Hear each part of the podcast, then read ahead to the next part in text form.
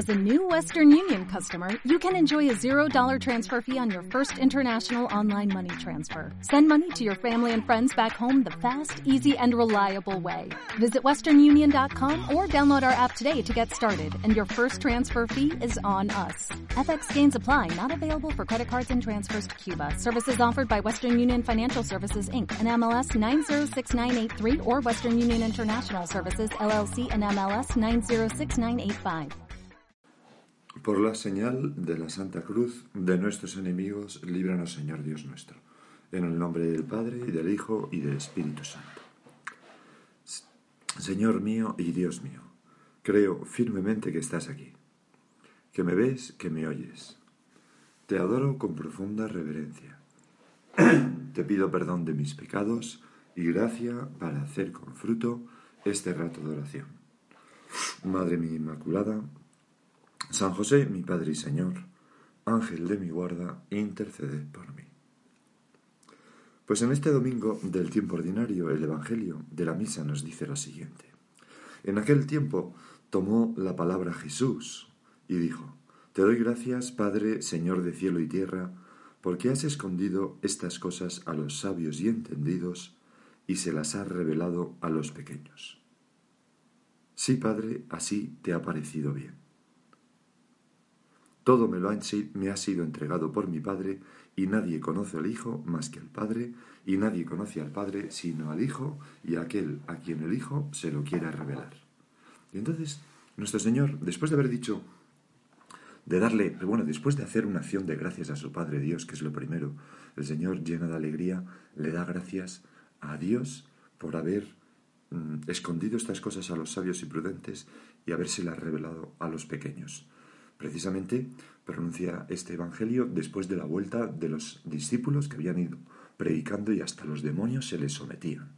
Y, están contentísimos, y también el Señor. ¿Y cuál, cuál es el motivo por el que está tan contento nuestro Señor?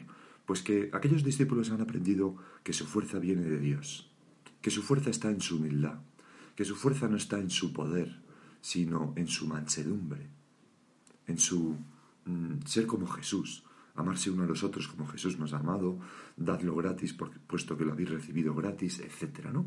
Y entonces el Evangelio termina con estas palabras. Venid a mí todos los que estáis cansados y agobiados, y yo os aliviaré. Tomad mi yugo sobre vosotros y aprended de mí, que soy manso y humilde de corazón, y encontraréis descanso para vuestras almas, porque mi yugo es llevadero y mi carga ligera. Tú, Jesús, nos hablas de que mm, eh, el camino para mm, no pasarlo mal en la vida, el camino para, mm, para tener paz es ser mansos y humildes. La mansedumbre es una virtud preciosa, es una virtud pequeña, desde luego, pero es una virtud muy bonita que lleva como a reprimir los deseos de venganza, a reprimir el deseo, no el deseo, la pasión de la ira, los enfados, etc. Es decir, a responder al mal con bien. Aprended de mí que soy manso y humilde de corazón, y encontraréis descanso. Nosotros, Señor, queremos aprender de ti estas virtudes. San Juan Crisóstomo decía que entre todas las virtudes, la mansedumbre es la que más nos hace semejantes a Dios y cita unas palabras del eclesiástico que, dice, al Señor le agradan la fidelidad y la mansedumbre. ¿Cómo andamos tú y yo de mansedumbre? Yo desde luego muy necesitado. ¿Cuántas veces, Señor, me dejo llevar por un pequeño enfado, aunque sea interiormente, o reacciono con un poco de dureza, a veces simplemente conduciendo, pero ¿a dónde vas? ¿Qué haces? No sabes conducir. y a veces en cosas más serias, ¿no? Me acuerdo en, un sitio tan, tan estupendo, ¿no? Como en Tierra Santa, en la tierra de Jesús, que se supone que deberíamos estar invitando a Jesús, que, me enfadé un poco con el guía, con el guía que teníamos. Y, una persona, pues, pues me dijo, ¿no? Mm, que verme así enfadado, siendo sacerdote, pues le había hecho mucho daño Lógicamente, porque las personas quieren ver en los sacerdotes a Jesucristo, a ti, Señor. Y por eso, Señor, me consuela mucho saber que, que, la mansedumbre es un fruto del Espíritu Santo y que me la tienes que dar tú. Vamos a pedírsela, Señor. Señor, hazme manso, que no tiene que ver con la debilidad en absoluto, sino con la bondad y la caridad interior, con, la caridad del Espíritu Santo en nuestro corazón. Porque una persona mansa no es una persona boba, no es una persona que no reacciona ante las ofensas, no es una persona que no se opone al mal con todas sus fuerzas y con, ira, que es una pasión santa. Los cristianos debemos oponernos al mal.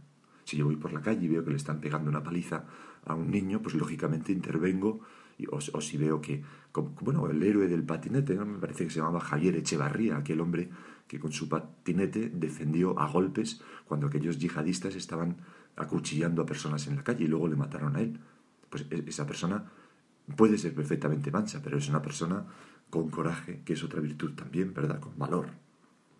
No, la mansedumbre no es ser un, bobalicón, sino, sino ser una persona mm, con dulzura, bondad y caridad interior.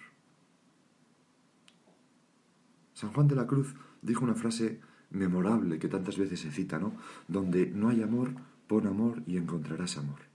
Y nosotros Señor, ahora podríamos cambiar esta frase diciendo, donde hay violencia e ira, en una familia, en un lugar de trabajo, en, un país, en una sociedad, pon tu mansedumbre y encontrarás mansedumbre. Y San Alfonso María de Ligorio explicaba esto diciendo, cuando el prójimo está irritado, no hay medio mejor para aplacarlo que responderle mansamente. Una respuesta suave, dice el libro de los Proverbios, aplaca la ira. Una palabra hiriente exacerba el furor. Por eso, Señor, podemos ir pensando, ¿no? Yo, ¿hay alguna persona a la que trate un poco con ira, habitualmente? A lo mejor es mi hijo, que no se hace la cama nunca, ¿no? Pues, pero bueno, le trato con, con mansedumbre, aunque tenga motivos para enfadarme. En realidad, no, nunca tengo motivos para enfadarme con otra persona, ¿no? Con otra persona que no hace barbaridades, ¿no? Además, Señor, muchas veces nos enfadamos pensando que es la única manera de conseguir aquello que deseamos que los demás hagan, o que es la única manera de formar. Pero es un error. Hay un refrán que dice, más moscas se cazan con miel que con hiel. Y es verdad, la dulzura atrae más a la gente que la amargura. A veces creemos, yo el primero, que hablar fuertemente y en tonos enérgicos, cada uno tiene su carácter, naturalmente, pero bueno, pues es necesario para ser obedecidos. El ejército de cualquier país es un, ejemplo de esa creencia, ¿no? Y, yo estar en el ejército, no lo digo con, ningún desprecio ni, con, ni para meterme con ellos en absoluto. Pero en una familia, pues se consigue más con, con miel que con hiel. Luego, Señor, hay cosas a las que solo se puede responder con mansedumbre. Por ejemplo, las injurias y los menosprecios. Desde luego que es muy duro para nuestra soberbia verse mm, calumniado, insultado, injuriado y no resentirse ni responder. Pero precisamente aquí está el mérito. Te pedimos, Señor, que nos des pues esa fuerza en nuestro corazón para hacerlo. En realidad, la gente mansa es la gente más fuerte que hay, ¿no? porque son capaces de dominar en su corazón la aparición de, esas malas pasiones, la ira, el resentimiento, el deseo de venganza.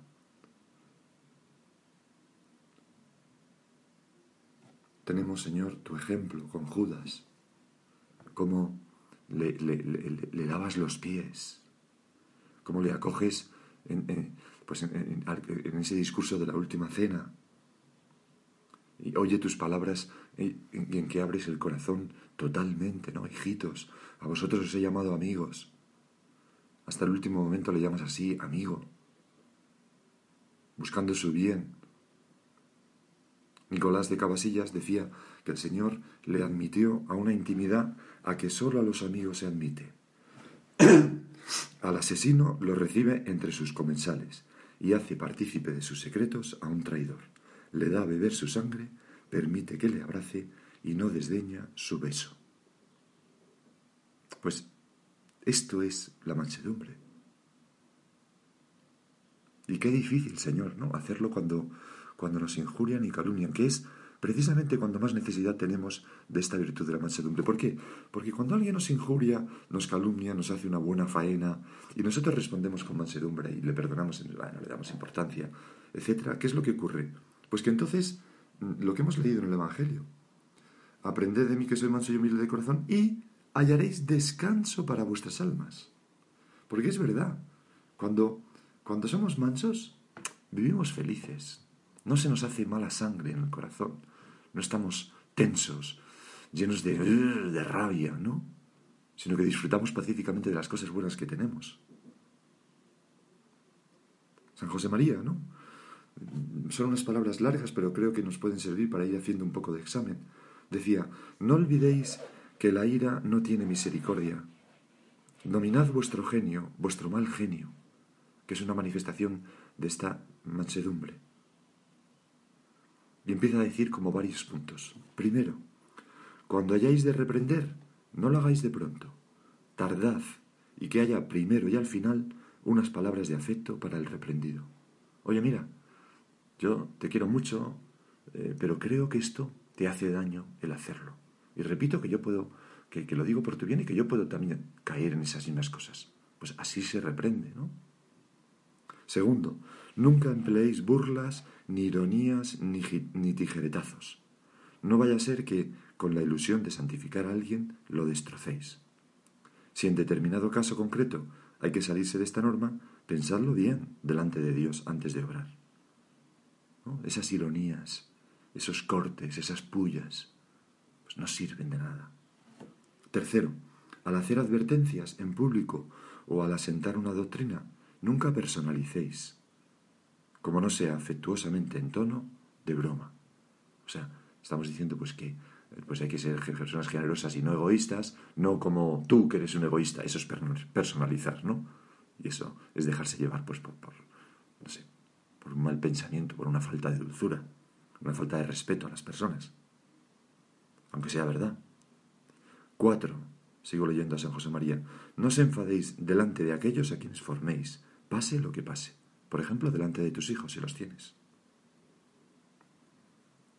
Quinto, habéis de estar dispuestos a dominar las respuestas naturales ante las preguntas, muchas veces inoportunas, de los jóvenes, teniendo para ellos las respuestas sobrenaturales de que os hablé en otra instrucción. A veces la gente joven está todavía formando su mente y preguntan un poco agresivamente, pero en realidad para ir adquiriendo criterio. En una ocasión fui a ver a las... Eh, porque una prima mía ingresaba ¿no? en, en, las monjas de Lerma, las de yeso comunio, que antes no eran de yeso comunio, sino que eran clarisas. Y entonces con toda la familia tuvimos allí pues, pues una charla con ellas y tal. Bueno. Y entonces me llamó mucho la atención una monja joven que una de mis primas le hizo una pregunta y le dijo algo así como, oye Quilla, pero, pero aquí anda con el frío que hace, porque era febrero, había nieve, ¿cómo andáis con los pies descalzos ahí con unas zapatillas? ¿No morís de, frío? Y entonces esta, monja que respondió, una chica, ya digo, joven, veintipocos, eh, cogió el micrófono y dijo, le respondo yo si queréis tal. Y entonces con una sonrisa le dijo, pues mira, sí, a veces tienes un poco de frío en los pies, pero yo, sobre todo, cuando noto el frío, eh, y todo esto con una sonrisa enorme, ¿no? Eh, miro a Jesús en la cruz y pienso, el frío que nuestro Señor pasó desangrándose colgado en la cruz. Y entonces ya no pasó frío. Y luego pienso en el frío de tantos corazones que no tienen a Jesús dentro de él. Y eso sí que me parece frío. Y se me pasa a mí todos mis fríos. Bueno, mi, prima, si no recuerdo mal, eh, le emocionó tanto la respuesta que se puso a llorar. Pues eso es una respuesta mansa, ¿no? Ante, ante eh, las respuestas naturales de los jóvenes que preguntan cosas aparentemente inoportunas, claro, tampoco tan inoportuno, pero bueno, un poco así. Esta mujer respondió sobrenaturalmente y consiguió aquello.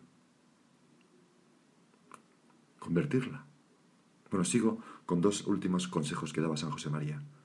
No sé ya si es el sexto o el que sea, ¿no? No queráis acortar las confidencias de la gente joven, ni interrumpir bruscamente el aluvión de sus preguntas, a veces impertinentes e indiscretas. Por el contrario, aprended a escuchar e interesaos por todos sus pequeños asuntos. Yo os aseguro que este es un magnífico medio de apostolado. Saber escuchar, ¿no? Sin, ponernos nerviosos por, por cosas que dicen que van contra nosotros, a lo mejor, o nuestras creencias.